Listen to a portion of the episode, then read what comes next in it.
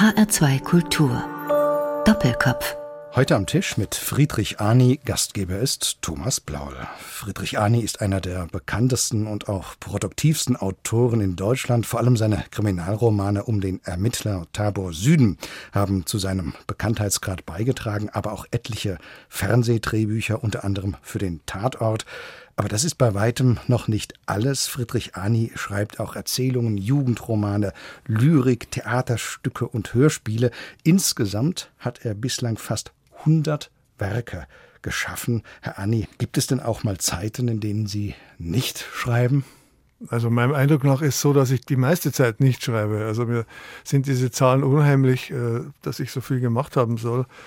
Ich habe das nie gezählt, werde das auch nie tun. Aber wenn Sie das sagen, wird es schon stimmen. Also ich habe eigentlich eher immer das Gefühl, ich hänge viel zu viel rum und, und sollte was tun. Also ich, ich kann mir das kaum erklären, diese hohe Zahl. Das ist sehr interessant, dass Sie das sagen. Das heißt, sind Sie dann auch ein, in Anführungszeichen, schneller Schreiber? Naja, also diese Formulierung, ich kenne die ja, schneller Schreiber oder Schnellschreiber oder Vielschreiber, das klingt ja immer so negativ. Also ist gar nicht so gemeint. Äh, ich, ja, danke. Aber ähm, es ist ja so, dass wenn man mal auf die Literatur der der Jahrzehnte und Jahrhunderte schaut, dann stellt man merkwürdige Dinge fest. Zum Beispiel, dass das äh, sehr berühmte Autoren, jetzt mal wahllos, ja, Dostoevsky oder Tschechow, nicht sehr alt wurden und unglaublich tausende Seiten hinterlassen haben. Und die haben ja auch mal geschlafen. Oder, oder Dostoevsky war ja auch äh, eingesperrt und, und hatte auch noch Epilepsie. Und, und jemand wie Tschechow war auch noch Arzt. Also irgendwann haben die ja andere Dinge getan. Dennoch haben sie viel geschrieben. Also ich glaube, dass dass wenn einer ein Schreiber wird, dass dieses Schreiben eine Energie entwickelt, die dann möglicherweise auch in geballten Phasen rauskommt. Ja, und, und, bei mir scheint es so zu sein, dass ich dann äh, in Wochen oder ein paar Monate, wo ich dann intensiv arbeite. Aber ich arbeite auch viel um. Ja, also es ist nicht so, dass wenn ich die erste Fassung abgeben würde oder immer abgegeben hätte, dann säßen wir nicht hier. Ja, das hätte niemand gedruckt. Wir wollen heute im HR2 Doppelkopf zunächst über den Krimi-Kosmos von Friedrich Arni sprechen, über Ermittler und Motive. Und da bietet es sich an, auf seinen jüngsten Roman einzugehen, All die unbewohnten Zimmer, der im letzten Sommer im Surkamp Verlag erschienen ist, weil sich in diesem Buch vieles von dem findet, was auch im Gesamtwerk von Friedrich Arni seinen Platz hat. Vor allem die drei wichtigsten Ermittler in seinen Romanen, die in all die unbewohnten Zimmer plötzlich zusammen agieren. Polonius, Fischer, Jakob Frank und Tabor Süden. Und jeder hat da seinen ganz eigenen Charakter und Ermittlungsmethoden und ja auch eine ganz besondere eigene Biografie. Herr Ani, können Sie uns die drei mal kurz vorstellen? Ja, also ich kenne die ja schon lang. Polonius Fischer ist ein Mordermittler, der als ganz junger Mann bei der Polizei war, bei der Bereitschaftspolizei und hat dann seinen Glauben äh, wieder entdeckt und hatte die Vorstellung, dass er ins Kloster gehört und hat diesen Schritt auch vollzogen und ist in ein Benediktinerkloster gegangen und hat aber nach neun Jahren feststellen müssen, es funktioniert nicht mit ihm und dem Gott und er ist wieder ausgetreten und ist zurück zur Polizei und äh, ging dann zur Kripo, wo er ein sehr eigenwilliger Ermittler wurde, schon sehr also professionell und klar, aber eben auch mit ein paar Marotten, die er aus dem Kloster mitgebracht hat, zum Beispiel gemeinsame Mittagessen und dergleichen, was die Kollegen dann doch auch nach einer Weile ziemlich gut fanden. Der steht kurz vor seiner Pensionierung. Der Jakob Frank, der in dem Roman All die unbewohnten Zimmer auftaucht, äh, ist eine Figur, die ich erst vor einigen Jahren erfunden habe. Auch ein Mordermittler, aber auch ein ehemaliger Mordermittler, der seit kurzem in Pension ist. Und äh, der hatte eine Aufgabe für sich übernommen, schon in seiner Dienstzeit, dass er Todesnachrichten überbringt, dass er zu Angehörigen geht und äh, ihnen sagt, ich habe äh, eine schlimme Nachricht und etwas getan hat, was kaum einer seiner Kollegen gerne getan hat, verständlicherweise. Und er hat entdeckt, dass er das kann und dass er da fähig ist, äh, diesen Leuten in einer bestimmten Form Trost zu geben. Und der dritte Mann ist Tabor Süden. Das war der erste Ermittler, den ich eigentlich erfunden habe vor über 20 Jahren. Jemand, der Vermisste sucht. Damals, als ich den so erfunden habe, eigentlich mehr aus der Not heraus, weil in den 90ern war ich noch ratloser als in den 80ern und, und dachte, ich muss jetzt mal irgendwas machen. Und, und der, dieser Typ kam irgendwie so auf mich zu. Ich mochte ihn irgendwie gleich von Anfang an. Ein Kommissar, der sich komplett äh, versteift hat auf die Suche nach Vermissten und irgendwie kriegt das hin. Er kann e ewig zuhören und er kann sich in die Lage des Verschwundenen versetzen und so weiter. Der hat irgendwann den Job hingeschmissen, ist in einer Detektei gelandet und geht jetzt auch schon, also auf die 60 zu, glaube ich. So genau weiß ich es gar nicht, aber ich glaube schon. Und er ist, ähm, naja, er hängt rum. Und er wird in einen neuen Fall hinein katapultiert, bei dem er dann auch äh, Jakob Frank und Polonius Fischer trifft und eine vierte Figur, die ganz neu ist. Eine Frau, Farisa Nasri heißt die, eine Polizistin, die aufs Land versetzt wurde, aus bestimmten Gründen jetzt zurück ist und ebenfalls zwei Morde aufklären muss. Das ist ja schon eine ungewöhnliche Sache, dass Sie Ihre drei Ermittler, die in Ihrem Werk ganz unterschiedlich agieren, auch in unterschiedlichen Büchern, jetzt plötzlich zusammengeführt werden. Wie kamen Sie denn da auf die Idee? Naja, also ich mag ja auch Filme und Geschichten, die aus Ensembles bestehen oder wo mehrere so versuchen, ein Ding zu klären oder auch ein Ding durchzuziehen, je nachdem. Banküberfall oder dergleichen. Und ich hatte schon vor vielen Jahren mal die Idee, dass ich zwei Ermittler, Tabor Süden und diesen Polonius Fischer, mal zusammenbringe, weil ich die für ziemlich unterschiedlich halte und mir das Freude gemacht hätte, da was zu entwickeln. Ich habe das auch gemacht und ich habe auch ein, Manuskript geschrieben, das als Buch erscheinen hätte sollen und wurde dann aber im letzten Moment, der Verlag damals sagte, naja, hm, zwei Kommissare, einer zu viel, obwohl wir das eigentlich ausgemacht hatten. Das war ziemlich schwierig für mich, weil, weil ich dachte, das ist so ein bisschen ein Schritt in eine neue Richtung und habe mir gedacht, das ist mir egal, ich vergesse das nicht. Es gibt Dinge, da bin ich furchtbar stur und äh, habe diese Idee behalten und jetzt eben vor ja, zwei Jahren, knapp zwei Jahren, bin ich zum Verlag gegangen, Herr Surkamp, und habe gesagt, also ich habe da diese Idee mit diesen drei Ermittlern und habe auch schon so eine Skizze für eine Geschichte und was haltet ihr davon? Und mein Lektor fand es gut und hat gesagt, na dann schreib. Und dann ging es aber nicht, weil, weil ich feststellte, es, es funktioniert nicht mit den dreien. Und erst als ich eine vierte Figur, als ich draufkam, dass vielleicht eine vierte Figur helfen könnte und dann eine Frau auch, die da mit eine Rolle spielt, erst dann äh, habe ich diese Geschichte in den Griff gekriegt. Das heißt, Sie haben vorher die Geschichte nicht weiter formen können, weil die drei nicht zusammen gepasst haben. Ja, ich hatte einen Entwurf, wie ich es immer mache, von, von so einem Plot und von einer, naja, von so einer halben Geschichte. Ja, ich schreibe jetzt nie in, in einem Exposé ganze Geschichten rein, das ist langweilig. Ich, also für mich, andere Autoren arbeiten anders, das weiß ich schon. Beneide das auch manchmal, so strukturierte Autoren, die dann vorher jedes Kapitel planen und so. Ich finde das also bewundernswert, manchmal beneidenswert. Ich kann es halt nicht. Ja, also meine Energie funktioniert anders. Und ich hatte schon so einen Entwurf für eine Geschichte, und deswegen haben die auch gesagt, ja, jetzt schreib und, und so. Und dann habe ich das angefangen und habe diese Figuren versucht da unterzubringen, diese drei Männer, und äh, es funktionierte nicht. Und ich dachte, na, vielleicht mache ich es mal ganz literarisch und nehme irgend so einen, so einen komischen auktorialen Erzähler, den niemand kennt. Die Idee fand ich zwei Tage grandios, bis ich festgestellt habe, dass es völlig albern ist ja, und irgendwie auch, äh, also bei aller Ausweitung des Genres, äh, Quatsch ist. und dachte, es muss eine neue Figur her. Und dann kam ich auf aber mit Frauen, dass ich dachte, das ist eine, Frau, wäre gut. Zuerst dachte ich, eine, eine, junge Frau, eine ganz junge Frau, dann, dann haute das aber auch nicht hin und dann dachte ich mir, warum eigentlich? Warum soll die jetzt so viel jünger sein? Die kann ja auch schon Erfahrung haben. Dann kam ich zu der Backstory von der Frau und dann hatte ich das und dachte, jetzt geht's los, aber es ging nicht los. Es ging immer noch nicht los, weil ich nicht wusste, wer die Frau ist. ich wusste nicht die Biografie dieser Figur, die, die, die Hintergründe, ich wusste das nicht. Ich wusste nur, sie war Polizistin, sie hat das und das im Beruf erlebt und es ist ja übel mitgespielt worden, aber ich, ich wusste nichts über ihr Privatleben, über, ihr, über ihre komplette äh, Biografie. Ich wusste nichts. Und dann saß ich da wieder tagelang, was mich wahnsinnig nervt, weil ich nicht, wenn ich nicht schreiben kann, weil da irgendwie so Hürden stehen, das macht mich verrückt. Ja, also das ist nicht gut für meinen Gesamthaushalt. Und dann habe ich gedacht, was für ein Unfug, ich habe keine Lust mehr nachzudenken, ich, ich gebe dir einfach meine Biografie. Ja? Sohn eines Syrers und einer Schlesierin und am Land geboren, in der Stadt aufgewachsen und das bin halt ich.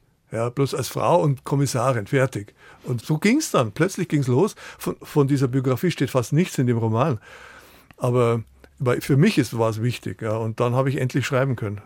Sie sind ja, das haben wir jetzt auch gehört, sehr eng mit Ihren Figuren. Wenn Sie vorhin Tabor Süden erwähnt haben, da sind Sie schon zwei Jahrzehnte mit ihm befreundet, auch wenn Sie nicht wissen, wie alt er ist. Ist ich, das, ja, ich weiß eigentlich schon, ich sag's nicht. Aber ist das dann nicht auch eine große Herausforderung, wenn die plötzlich alle zusammengeführt werden? Die sind ja alle, ich sage das mal etwas platt, in ihnen drin. Die sind ja sehr weit und tief in sie versenkt. Ja, der Stress war eigentlich eher die dramaturgische Ebene. Also was ich auf keinen Fall wollte, das war von Anfang an klar, dass die auf Seite 10 oder 12 zusammenkommen und dann gemeinsam durch so eine Geschichte marschieren, wie so Westernhelden. Das wollte ich auf gar keinen Fall, sondern jeder sollte ungeplant, also Polonus Fischer ist der ermittelnde Beamte bei diesem, bei diesem Fall oder bei diesen beiden Fällen. Aber die anderen kommen aus verschiedenen Richtungen in diesen Fall hinein. Und das war eher die Aufgabe für mich, das dramaturgisch hinzukriegen. Die Figuren da zu etablieren, das fiel mir eigentlich leicht, weil, weil ich, ich kenne die ja und mag die und habe die dann einfach auf die Bühne geschickt und gut ausgeleuchtet. Es ist für Sie wahrscheinlich sehr hilfreich, so viele verschiedene Ermittler zu haben. Sie kriegen dann sozusagen immer mehr in der Breite auch eine Wirklichkeit hinein in Ihre Roman, als wenn man nur auf eine Figur konzentriert wäre. Ja, vielleicht.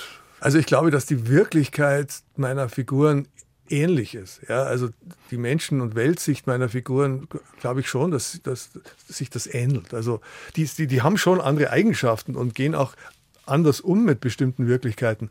Aber letztendlich ähneln sich die. Wäre ja auch seltsam, wenn nicht. Ja, wir kommen nachher nochmal auf die Figuren zurück. Nochmal Ihr Roman, All die unbewohnten Zimmer. Schöner Titel. Das Wort Zimmer taucht, wenn man ihr Werk ein wenig kennt, sehr häufig auf. Dann sieht man schnell, dass das, ja, wie gesagt, Motiv und die Metapher Zimmer in ganz vielen unterschiedlichen Zusammenhängen auftaucht. Also nicht nur in ihren Romanen, auch in ihren Gedichten zum Beispiel. Zunächst gefragt, Herr Ani, worauf spielt denn dieser Titel Ihres letzten Romans an? All die unbewohnten Zimmer. Naja, zunächst mal spielt er auf mich an. Also ich habe mal eine Kurzgeschichte geschrieben, die hieß All die unbewohnten Zimmer, weil ich den Titel, ich bin ein Titelfex, ich mag gern Titel, auch etwas längere, wenn es sein muss. Und ich hatte einen, einen Südenroman geschrieben vor etlichen Jahren, der auch erschienen ist. Und der sollte all die unbewohnten Zimmer heißen. Und das wurde aber nicht zugelassen, weil man fand, das war ein anderer Verlag, man fand, dass dieser Titel irgendwie nicht passt oder fad ist. Und ich habe gedacht, euch werde ich es zeigen. Ja, ich werde eines Tages einen Roman machen, der wird so heißen. Ich habe letztendlich den Roman um diesen Titel herum geschrieben. Aber es gibt natürlich Anspielungen in dem Roman darauf, dass, dass eben Menschen wieder verschwunden sind oder, aus dem Krieg nicht mehr nach Hause kommen oder wie zwei Buben, die, die eine Rolle spielen in dem Roman, äh, jetzt in, in München leben und, und hier auch zur Schule gehen, alles ist gut, aber sie haben halt ihre alten Zimmer nicht mehr. Also es gibt eine Reihe von Anspielungen auf diesen Titel in dem Roman. Ist das so eine Metapher, die Ihnen irgendwann mal zugefallen ist oder steckt da sogar eine eigene Erfahrung hinter? Ein Zimmer für ihr eigenes Leben? Naja, es ist schon, natürlich ist es ein Bild für die verpassten Möglichkeiten oder, oder auch ein Bild fürs Unglück. Ja, also, also jeder, der ermordet wird oder der einer Katastrophe zum Opfer fällt oder einfach einem Unglück, dann bleiben die Zimmer unbewohnt. Ja. Und das ist schon ein Bild für, für Unheil und für Einsamkeit und, und für, für den Schrecken der Hinterbliebenen vor allen Dingen. Jetzt sagen Sie es ja schon, so etwas wie seelische Unbehaustheit, existenzielle Fragestellungen, Lebensbeschädigungen und eben auch der Umgang damit, vielleicht sogar bis hin zur Melancholie, das sind so Attribute, mit denen viele ihrer Buchfiguren charakterisiert werden können. Wenn man diese Attribute auf die Musik oder Musiker überträgt, dann dürfte bald der Name Leonard Cohen einfallen. Da werden wir gleich etwas hören. Aber nochmal zu diesen Figuren, Herr Ani es ist schon so, dass ein Großteil ihres Personals eher, ich sag mal, verdüstert ist.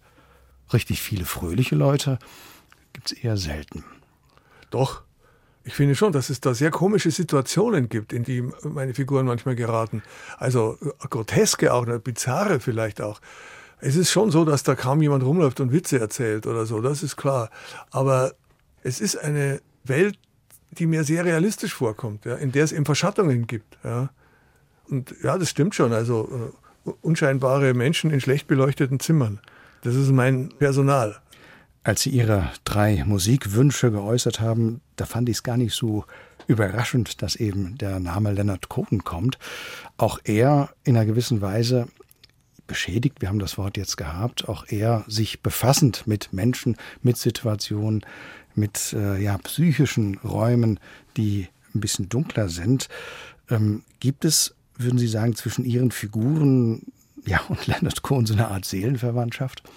Ja, wahrscheinlich, weil es gibt ja auch eine Seelenverwandtschaft zwischen Leonard Cohen und mir oder zwischen Bob Dylan und mir. Ja.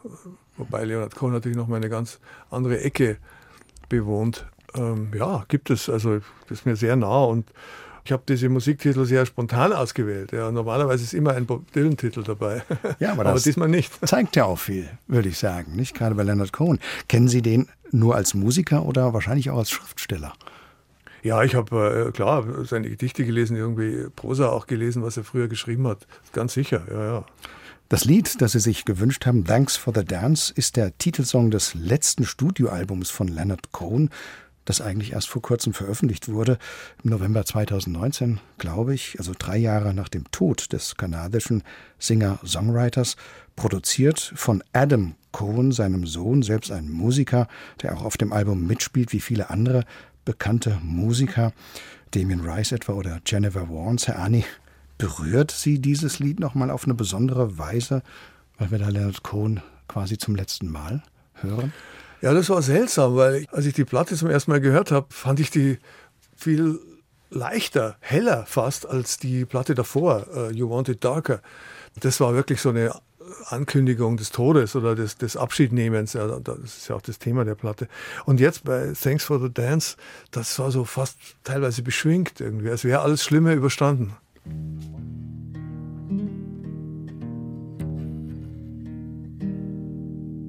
Thanks for the dance. I'm sorry you're tired. The evening has hardly begun. Thanks for the dance. Try to look inspired. One, two, three, one, two, three, one. There's a rose in your hair. Your shoulders are bare. You've been wearing this costume forever. So turn up the music, pour out the wine. Stop at the surface. Leonard Cohen bedankt sich für den Tanz und für das Leben schlechthin. Thanks for the Dance, ein Wunsch von Friedrich Arni, heute zu Gast im Doppelkopf in HR2 Kultur, zusammen am Tisch mit Gastgeber Thomas Blaue. Friedrich Arnis Bücher sind eigentlich keine Kriminalromane, sondern Romane, in denen es auch Kriminalfälle gibt, so könnte man sie vielleicht charakterisieren. Tatsächlich lässt Ihr Verlag, Herr Ani, der Surkamp Verlag, jetzt diese Gattungsbezeichnung Kriminalroman gerne mal weg. Sie schreiben auch keine Whodunit-Krimis. Krimi-Elemente, die gibt's natürlich, klar. Aber was ist Ihnen denn wirklich wichtig an Ihren Romanen um Tabor Süden, um Jakob Frank, um Polonius Fischer? Es sind ja nicht die Fälle selbst, sondern es sind immer eigentlich die Menschen. Ja, also der Ausgangspunkt, das war von Anfang an so, jedes Romans, jeder Geschichte, sind die Figuren und deren Ringen mit ihrer jeweiligen Wirklichkeit. Also äh, ich denke mir, Plots zu finden, das ist nicht so die größte Kunst, das wird schon klappen. Aber ich finde, die spannenden Plots finden ja zwischen Menschen statt oder in den Figuren selber. Das ist ja für mich die Handlung schlechthin, dass wenn, wenn eine Figur versucht, zum Beispiel auszubrechen aus dem bisherigen oder aus Schuld empfindet oder die Einsamkeit nicht mehr erträgt. Also das ist für mich die Haupthandlung immer, ja, wie, wie die Figuren umgehen mit ihrer Welt, in der sie sich befinden, befinden müssen. Dennoch wäre ich vielleicht nicht so weit gekommen mit meinem Erzählen, wenn ich den Kriminalroman nicht entdeckt hätte als, als Bühne für, für meine Geschichten. Also da sind schon Koordinaten da, die mir gefallen. Also dieses, dieses Ermittlungstechnische oder dieses, ja, auch so eine Art von Oberflächenspannung, die dann sein muss in so einem Genre, ja, dass also ein Fall gelöst wird, sei es jetzt ein, ein Verbrechensfall oder sei es ein Vermisstenfall, dass es da so ein paar sozusagen von außen gegebene Ampeln gibt, ja, die, die kann man schon überfahren bei Rot, aber die sind trotzdem da. Ja, und, und ich gucke auch hin. Ich, ich, ich fahre nicht über jede rote Ampel, aber ich fahre auch die Ampel nicht um. Also außer es geht nicht anders, dann muss man auch mal eine Ampel umfahren. Und vielleicht habe ich das auch schon ein paar Mal öfter getan, als es mir bewusst ist. Aber ich fühle mich wohl in diesem, in diesem Kriminalgenre. Und ich habe das auch immer geliebt als Leser und als, als, Zuschauer, früher schon als Jugendlicher. Also das war nie die Frage. Ich, ich selber hatte nie ein Übergangsproblem ja, von sogenannter ernsten Literatur. Also ich konnte Vormittag Gedichte von Hölderlin lesen als Jugendlicher und Nachmittag Jerry Cotton. Also das war überhaupt kein Problem. Hätten Sie denn mal Lust, so einen richtigen alten Stil Roman zu schreiben mit diesen Who Done It, wer hat's getan Krimis, wo es wirklich rein auf eine, sagen wir, logische Falllösung ankommt? Ich schreibe ja gelegentlich auch Drehbücher und äh, wenn man jetzt ein Drehbuch schreibt für einen Fernsehkrimi, dann ist ja sozusagen das die Hauptvoraussetzung, dass da irgendwie dieser Plot hinhaut und diese Wendepunkte und das uh, hu, hu, Spannung hu, und so, ja, und dass dann so ein Kommissar umeinander tappert und, und dann jemanden findet, der es war. Also das sind ja die diese Basics. Ja. Also äh, ich finde das wahnsinnig anstrengend immer. Ich mache es ja auch viel weniger als früher, weil ich es einfach nicht mehr hinkriege mit diesem blöden Plot. Ja, dass da oh, Wende, Wendepunkt 1 und Wendepunkt 2 und den ganzen Quatsch. Also ich bin nicht dafür geboren. Ja. Also ich schweife ab und verirre mich und, und finde wieder raus und äh, das passt mehr in die Literatur. Ne? Wir werden nachher noch mal drauf kommen über diese verschiedenen ja. Textsorten, die Sie ja auch schreiben. Nun sollte man, ja, Gott, Literatur nicht auf ihre gesellschaftspolitische Funktion beschränken. Nun hört man aber immer wieder, dass die Gattung des Kriminalromans heute vielleicht tatsächlich das geeignetste Genre für so etwas wie gesellschaftskritische Literatur sei. Würden Sie dem im Groben zustimmen? Naja, also das Gros des Krimis heutzutage ist eher der neue Heimatroman. Also der Gesellschaftsroman also das ist ja eher ein schwieriger Begriff, weil, weil ich glaube, jeder ernsthafte Roman hat etwas mit einer Gesellschaft zu tun, in der er spielt, ja, sei es die Gegenwart oder die, die, in der Vergangenheit. Also jeder Roman, der es ernst meint, ist ein Gesellschaftsroman, gesellschaftskritisch. Ja. Da möchte ich aber gerade mal einhaken, denn weil Sie es schon sagen, viele Kriminalromane, es gibt ja unglaublich viele, selbst dort, wo das in Anführungszeichen gesellschaftliche hineinspielt, ist das oftmals wirklich nur eine Bühnenausstattung. Ja, aber ja, das, das, ist, bei Ihnen aber völlig anders. Nein, das weiß ich schon. Ich kann ja auch nicht anders, aber das ist ja schon klar. Aber in diesen Krimis, die Sie ansprechen, ist, ja, ist es ja so, dass sogar der Mord ist nur ein Witz. Ja, also ich nehme das ja ernst, wenn jemand ermordet wird. Ja, und wenn es einen Hinterbliebenen gibt und auch einen Täter. Also darüber muss man ja nicht reden. Das Setting oder die Ausstattung der meisten Krimis, die veröffentlicht werden, eine reine Kulissenschieberei ist. Ja, also ist halt so. Aber es ist ja auch das ist halt wie im Fernsehen, das ist auch Kulissenschieberei. Aber es kommt an und es, es, es gibt ein Publikum dafür und, und was ist gegen reine, leichte Unterhaltung zu sagen? Ja, nichts. Was macht denn den Kriminalroman eigentlich so erfolgreich? Natürlich gibt es das Moment der Spannung, es gibt das Moment der Unterhaltung, aber ist da noch ein bisschen was mehr dran? Ich habe diese Frage schon 748 Mal gehört. Weil es 49 Und ich habe auch schon, ich habe auch schon bei 4723 Antworten zugehört und es, es kommt nie was Richtiges dabei rüber, weil vielleicht wollen die Leute irgendwie das Fernsehen gedruckt haben. Vielleicht fühlen sie sich da besser. Ja, dass man halt Rosenheim Cops in gedruckter Form hat. Da, da passiert irgendwas, zwischendrin isst man mal was und, und dann äh, liegt da irgendwo eine Leiche rum und dann liegt meistens noch eine rum. Wenn dann im Auto gar nichts mehr einfällt, gibt es immer eine zweite Leiche oder eine dritte. Und dann steht man so rum und, und alles spielt in einer Welt, die komplett übersichtlich ist. Es ist alles geordnet. Das, da gibt es keine Ausbrüche. Ja. Also das ist wie, äh, wie, wie eine Puppenstube. Ja. Das ist alles, alles ganz klar. Und, und das tut niemandem weh. Man liest es, tut nicht weh, ist wunderbar. Aber das wäre ja ein interessanter Gedanke, wenn Sie sagen, in dieser Welt ist alles geordnet wie so eine Puppenstube. Durch einen Kriminalfall, durch ein Verbrechen gerät dann sozusagen die Unordnung hinein. Ja, aber das ist am ja Ende wird wieder ordentlich. Das habe, ich, das habe ich ja gerade gesagt. Das ist eben da nicht so. Da ist der, ist, der Mord ist auch nur eine, eine Puppe, die da liegt. Ja, das ist, das ist nichts. Weil es erwartbar ist. Bedient man da nicht auch etwas, fast so ein, ich sag mal, pseudo-religiöses, äh, so ein Erlösungsmotiv am Ende scheint, wie Sie sagen, das Puppenstüberl wieder in Ordnung zu sein. Ja, logisch. Das ist sehr beruhigend. Weil wenn man aus dem Fenster schaut, weiß man, nichts ist in Ordnung. Ja, das wird auch morgen nicht in Ordnung sein. Aber Sie machen Sie machen es natürlich nicht. Ja, aber Ihre ich kann ja nicht anders. Ich, ich, will das ja gar nicht gegeneinander ausspielen oder so. Ja, also ehrlich nicht. Also wenn ich Rita Falk-Verfilmungen im, im Kino sehe, dann lache ich mich kaputt und finde es großartig. Ja, ich finde es großartig. Das ist, das ist tolle Unterhaltung. Ja, und da ist sogar ein bisschen Ernst dabei. Also so ist es nicht. Ja. Ich kann nur nicht anders. Ich konnte das noch nie anders. Ich schaue einmal aus dem Fenster oder in den Spiegel und das, dann ist es halt schon dunkel.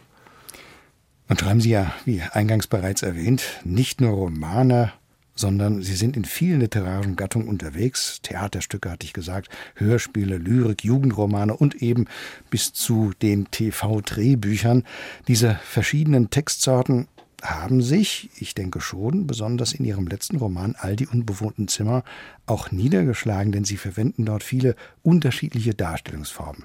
Da gibt es äh, Ich-Erzähler, es gibt szenische Passagen, es gibt innere Monologe. In einer Verhörsequenz wird nicht nur die Befragung des Verdächtigen wiedergegeben, sondern auch die Gedanken der beteiligten Polizisten. Ani, wie nehmen Sie das selbst wahr? Befruchtet sich da Ihr Schreiben über Gattungsgrenzen und Medien hinweg? Wie profitiert der Romanautor vom Lyriker und wie vielleicht der Drehbuchschreiber vom Romanautor?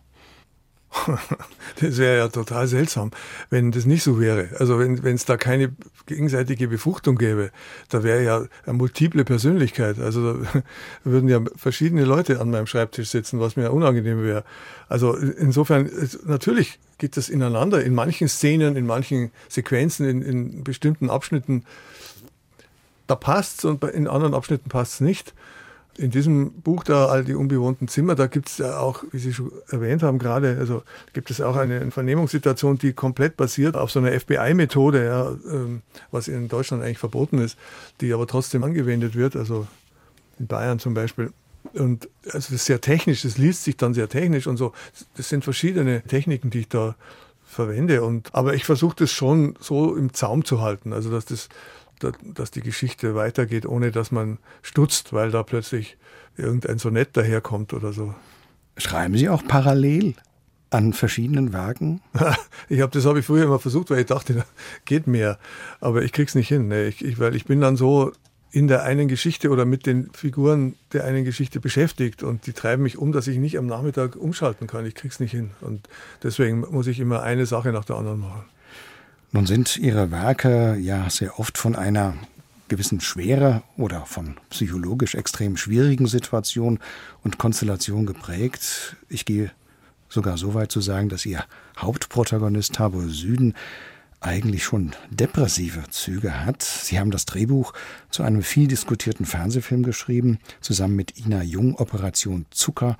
Jagdgesellschaft hieß der, in dem ging es um Kinderprostitution und Kinderhandel und ihre Themenwahl ist auch nie eine leichte. Wie gehen Sie denn selbst mit der Schwere Ihrer Themen um? Sie recherchieren ja viel.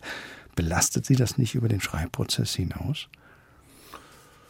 Doch, sehr. Also und weil Sie den Film angesprochen haben, Operation Zucker, Jagdgesellschaft, äh, da kamen die meisten Recherchen kamen von Ina Jung, die ja Fernsehjournalistin ist und Autorin auch ist für Dokumentationen. Und also das war sicher eine, inklusive meiner ganzen Romane, eine der härtesten Erfahrungen, sozusagen eine drastische Wirklichkeit in eine fiktionale Geschichte zu bringen und das dann im Fernsehen zu zeigen. Ähm, ich glaube, das hat sich gelohnt und wir haben viele Rückmeldungen bekommen von Betroffenen.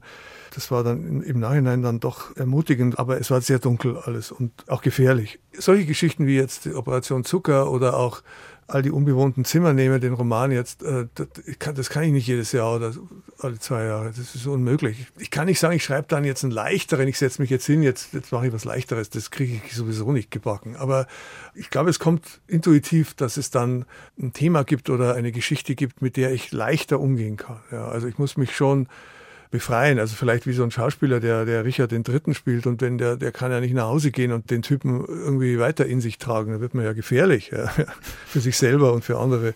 Also nein, ich muss das schon loswerden auch. Ja. Gibt es da Techniken, wie Sie Distanz, Rituale vielleicht, wie Sie Distanz schaffen? Naja, also früher war es Alkohol, also extrem stark Alkoholkonsum. Das ist jetzt nicht mehr so. Ich bin ja ein Gasthausbewohner immer schon gewesen. Ja, und, und Aber das war dann irgendwann auch zu viel. Ja. Ich bin, um, um mich abzulenken, bin ich halt gegangen und, und habe eigentlich dann zur Ausnüchterung einen neuen Roman geschrieben. Das hat auch funktioniert. Ähm, ist nicht Sinn der Übung eigentlich. Jetzt versuche ich halt auch, ähm, naja, ich versuche weniger zu trinken und an die Luft zu gehen. Ja. Wobei ich dann auch nicht weiß, was ich da machen soll. Stichwort Luft. Ich habe gelesen, Sie fahren, Sie wohnen ja in München, gern an die Nordsee. Absolut. Ist das so ein, ich sag mal jetzt mal, anderes Zimmer? Ja, ja, ja, ja, ja, das ist mein Mehrzimmer. Also ich bin, ohne die Nordsee geht überhaupt nichts mehr. Schon seit 20 Jahren fast. Also ich, das ist schon ein Fluchtpunkt für mich. Ich liebe den blanken Hans und die Nordsee, da bin ich daheim. Welche Rolle spielt denn die Musik in Ihrem Leben? Oder ich könnte auch fragen, können Sie beim Schreiben Musik hören? Undenkbar. Also ich höre davor und danach Musik. Ich habe Musik immer geliebt, auch selber gespielt. Aber wenn ich schreibe, dann versuche ich mit meinen Wörtern Musik zu machen. Nach Ihrem ersten Musikwunsch mit dem kanadischen Singer-Songwriter Leonard Cohen haben Sie sich nun eine niederländische Formation aus den 60er, 70er Jahren gewünscht. Shocking Blue, ist das Musik aus Ihrer Jugend? Ja, total. Also Fines war damals extrem wichtig und toll auch. Und ich kaufe mir dann auch immer wieder 70er Jahre Sampler oder so Zeug und höre mir diese Schlager an. Wir hören jetzt aber nicht Venus von Shocking Blue, sondern sie haben sich gewünscht Never Marry a Railroad Man.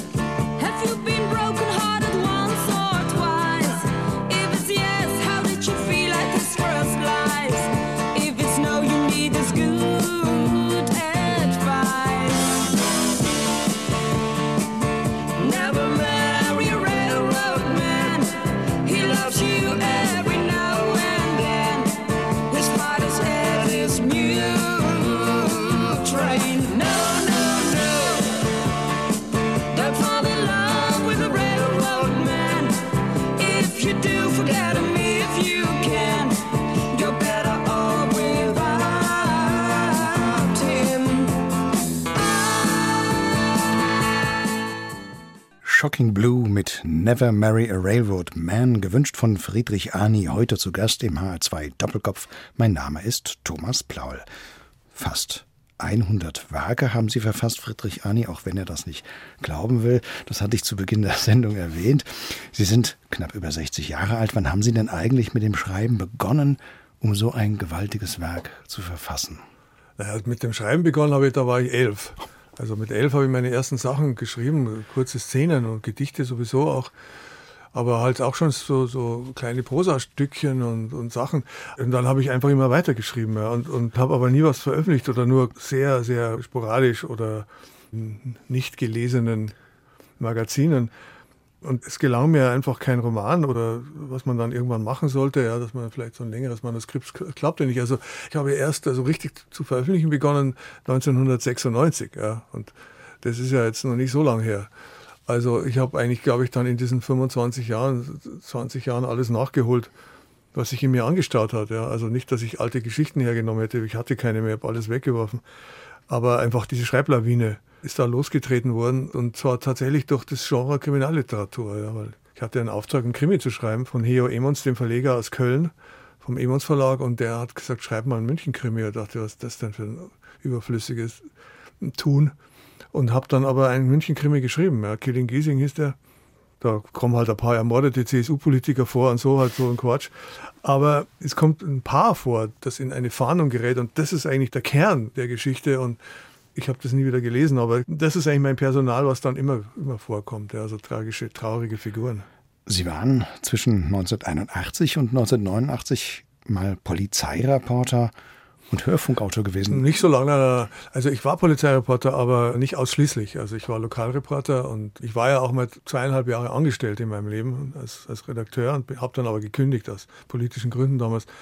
Und seitdem war ich nie wieder angestellt ich habe alles Mögliche geschrieben und habe dann, nachdem ich dann von der Tageszeitung weg bin, so als freier, fester Mitarbeiter, dann bin ich zum Radio, weil ich das Radio immer schon wahnsinnig geliebt habe, schon als Kind. Ich glaube, das erste Kreative, was ich wirklich gemacht habe, war mit meinem Kassettenrekorder so kleine Hörspiele, also mit O-Tönen aus der Umgebung, ja, muhende Kühe oder irgendwie bellende Hunde. was halt so am Dorf so rumläuft und habe da irgendeine Geschichte dazu gemacht und ich fand Radio das Größte überhaupt und eigentlich immer noch. Ja, also im Zimmer zu sitzen und ein, ein Radio anzuhaben, mehr braucht es nicht. Also es gibt ja immer diese Frage, welches Buch würden Sie mitnehmen, wenn Sie auf eine einsame Insel fahren? Ich sage, ich würde ein Radio mitnehmen. Mehr brauche ich nicht. Da sind wir ja richtig jetzt beim Doppelkopf in H2. Da haben wir jetzt Glück gehabt, ja. Sie leben in München. Die meisten Ihrer Romane spielen auch in München. Geboren wurden sie 1959 in Kochel am See. Ihre Mutter war eine Schlesierin, ihr Vater ein Syrer, der in Kochel als Landarzt gearbeitet hat. Sie haben eben schon vom Dorf und von Ihren frühen Hörspielen mit Kassettenrekorder gesprochen. War Kochel in Bayern für Sie als Sohn eines Syrers und einer Schlesierin ja, das Heimatzimmer gewesen oder eher ein Fremdenzimmer gewesen? Ja, Fremdenzimmer gab es viele, ja. Das ist ja auch damals noch so für die Touristen und die Gäste Fremdenzimmer. Fand ich immer im Nachhinein echt treffend, weil das waren ja Fremde und sie sollten auch Fremde bleiben. Ja. Na, ehrlich gesagt, also ein Heimatzimmer war das nie. Ähm, ich hatte Glück, dass, dass ein Teil der Familie, also verwandte Schwestern meiner, meiner Mutter in München lebten und ich sehr früh die Stadt kennengelernt habe. Und da ging mir immer das Herz auf. Ich habe das damals gar nicht so verstanden, wie extrem das war. Also kaum habe ich so ein kleines Hochhaus gesehen in München oder dann war ich schon wie befreit. Also ich konnte mit so einem Bergen nie was anfangen und dieser Enge, ja, also dieses beobachtet werden und all dem, das habe ich schon sehr früh wahrgenommen, blöderweise als Kind, als Bub. Und äh, ich bin das nicht losgeworden. Ich habe dann eben sehr früh das Lesen entdeckt und, und auch die Musik und, und das Schreiben dann. Und ich bin in meinem Zimmer gesessen und habe halt gekritzelt. Ja, aber meine Mutter fand das nicht toll, ja, dass da einer sich so abkapselt. Ja, aber für mich war die wahre Welt war da in den Büchern und nicht da draußen auf der eingezäunten Wiese. Kontakte zum Heimat- oder Herkunftsland Ihres Vaters hatten Sie nie gehabt? Naja, das war ja auch schwierig. Also mein Vater kam nach Deutschland damals, weil er studieren sollte. Er wurde von seinen Eltern ins Ausland geschickt als einziges der Kinder. Also er kam nach Deutschland, war ursprünglich sollte er nach Amerika und das klappte dann im letzten Moment irgendwie nicht und er kam eben nach München und dann kam er ins Goethe-Institut und das war in Kochel. Und dort lernte er meine Mutter kennen. Und da war schon mal ein Onkel zu Besuch, später dann auch eine Cousine von mir. Und es gab schon Kontakt. Aber mein Vater konnte auch nicht zurück, weil er damals auch nicht beim Militärdienst war. Und er hatte immer Angst, dass sie ihn da nicht mehr rauslassen. Also war die Verbindung sehr unterbrochen, aber es wurde geschrieben und auch telefoniert dann später. Es gab schon Kontakte, aber mir gegenüber war er immer sehr reserviert und ich habe auch die Sprache nicht gelernt. Sie haben vorhin gesagt, Ihre neue Figur in Ihrem Roman All die unbewohnten Zimmer ist eigentlich Ihre eigene Biografie entsprungen. Sie schreiben auch, gerade in diesem All die unbewohnten Zimmer, auch über das Flüchtlingsthema. Da gibt es ja diese zwei kleinen Kinder, die da eine Rolle spielen. Geht Sie das vor Ihrem biografischen Hintergrund oder dem auch Ihres Vaters, der ja nun kein Flüchtling war, trotzdem nochmal anders an, dieses Thema? Ja, ich glaube schon. Also mein Vater ist verstorben 2012, ein Jahr nach dem Beginn des Bürgerkriegs in, in Syrien und ich glaube, dass ihn es sehr beschäftigt hat immer schon, also politisch war er sehr interessiert. Und ich habe dann nach seinem Tod angefangen, Sachen zu schreiben, so Gedichte, so erzählende Gedichte und so weiter, um mich mit ihm irgendwie nochmal zu beschäftigen. Und da ist mir schon aufgefallen, wie sehr mich das dann umtreibt, auch die reale Gegenwart. Und, und merkwürdigerweise, damals gab es große Demonstrationen, auch diese Anti-Pegida-Demonstrationen. Und ich wurde mehrmals gefragt, da aufzutreten. Und ich hatte mir immer vorgenommen, dass ich da immer einen Text schreibe, also nicht irgendwie was vortrage, was ich schon hatte oder was es schon gibt woanders. Und da habe ich mich dann auch sozusagen mit dieser Verbindung beschäftigt, meiner eigenen zu meinem Vater und der Wirklichkeit draußen auf der Straße. Nun haben die 20er Jahre des 21. Jahrhunderts gerade begonnen, Herr Arni. Was sind denn für Sie, wenn Sie jetzt aus dem Fenster schauen, um das Bild beizubehalten von vorhin, die größten Herausforderungen in diesem Jahrhundert für uns? Na, das ist ja eine Frage. Für uns gar keine, weil wir machen, wir sitzen im Radio und sind äh, safe. Ja. Hier gibt es aber Fenster, da kann man rausschauen. Ja. Okay, das äh, Brauerei. Könnte schlimmer sein. Die Herausforderungen, ich weiß nicht, natürlich, das wirkt so, als wären die Herausforderungen noch größer, sind sie ja auch durch den Klimawandel und durch eine Form von Politik, die uns umgibt, von der wir gedacht hätten, wir hätten sie überwunden. Die Herausforderungen sind immens, ja, also sowohl politischer Natur als auch ökologischer Natur. Wir haben keine Zeit zu verlieren, das wissen wir alle und dennoch schauen wir aus dem Fenster und sehen auf der Stelle tänzelnde Politiker und man denkt, hey komm, jetzt, so schwer ist es doch nicht. Mach doch mal was, ihr habt es doch gelernt. Ich bin ein Schriftsteller, ich bin ein Chronist am Wegesrand. Ich versuche die Dinge wahrzunehmen und, und zu verarbeiten und zu verbreiten, vielleicht durch meine Bücher und durch meine Gedichte. Naja, wenn der Friedrich Ani, der so viel über verwundete, verletzte Figuren, Menschen schreibt, aber nach vorne schaut, haben Sie da so ein trotzdem Vertrauen in die Menschen, dass wir das irgendwie anpacken oder packen vielleicht sogar am Ende? Ja. naja, also ich, ich, muss mir das nicht vornehmen, dass ich da Vertrauen habe. Ich weiß, ich weiß nicht, ob man es Vertrauen nennen kann, aber ich lasse mir meine Zuversicht nicht nehmen. Ja, ich lasse mir nicht von hohlen Menschen Hohlräume vorsetzen ja, oder einpflanzen. Das geht einfach nicht. Ja. Ich schaue ja nach vorn, ich schaue ja nicht zurück oder so. Ja, das mache ich sowieso nicht. In meinem Leben nicht und in der realen Welt auch nicht. Also ich baue drauf, dass der, der menschliche Geist doch noch sich durchsetzt.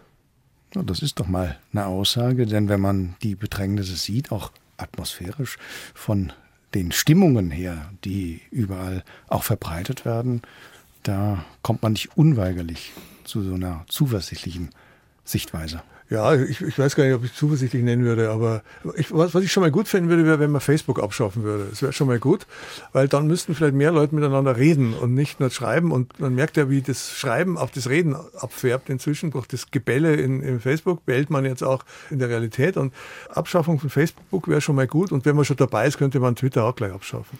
Also, den Doppelkopf schaffen wir nicht ab. Auf gar keinen Fall. Friedrich Arne, jetzt haben wir viel und ja, durchaus Schweres bewegt heute im Doppelkopf. Ihr letzter Musikwunsch kommt da etwas anders daher, nämlich eigentlich sogar sehr beschwingt. Sie haben sich die ungarische Melodie von Franz Schubert gewünscht, und zwar in der Einspielung mit Andras Schiff, dem österreichisch-britischen Pianisten ungarischer Herkunft. Weshalb gerade diese Interpretation? Na, erstens wohnt Franz Schubert im selben Haus wie Bob Dylan äh, für mich, in dem auch Leonard Cohen wohnt, aber den sieht man sehr selten. Äh, noch weniger vor die Tür geht als Dylan. Ich liebe die Musik von Franz Schubert und diese Interpretation von Anders Schiff. Ich weiß nicht, wie lange ich die schon kenne, aber ich lege die immer wieder auf und es ist besser. Mit Franz Schuberts ungarischer Melodie also und Andras Schiff klingt der heutige Doppelkopf in H2 Kultur aus. Miteinander gesprochen haben Friedrich Arni und Thomas Plaul.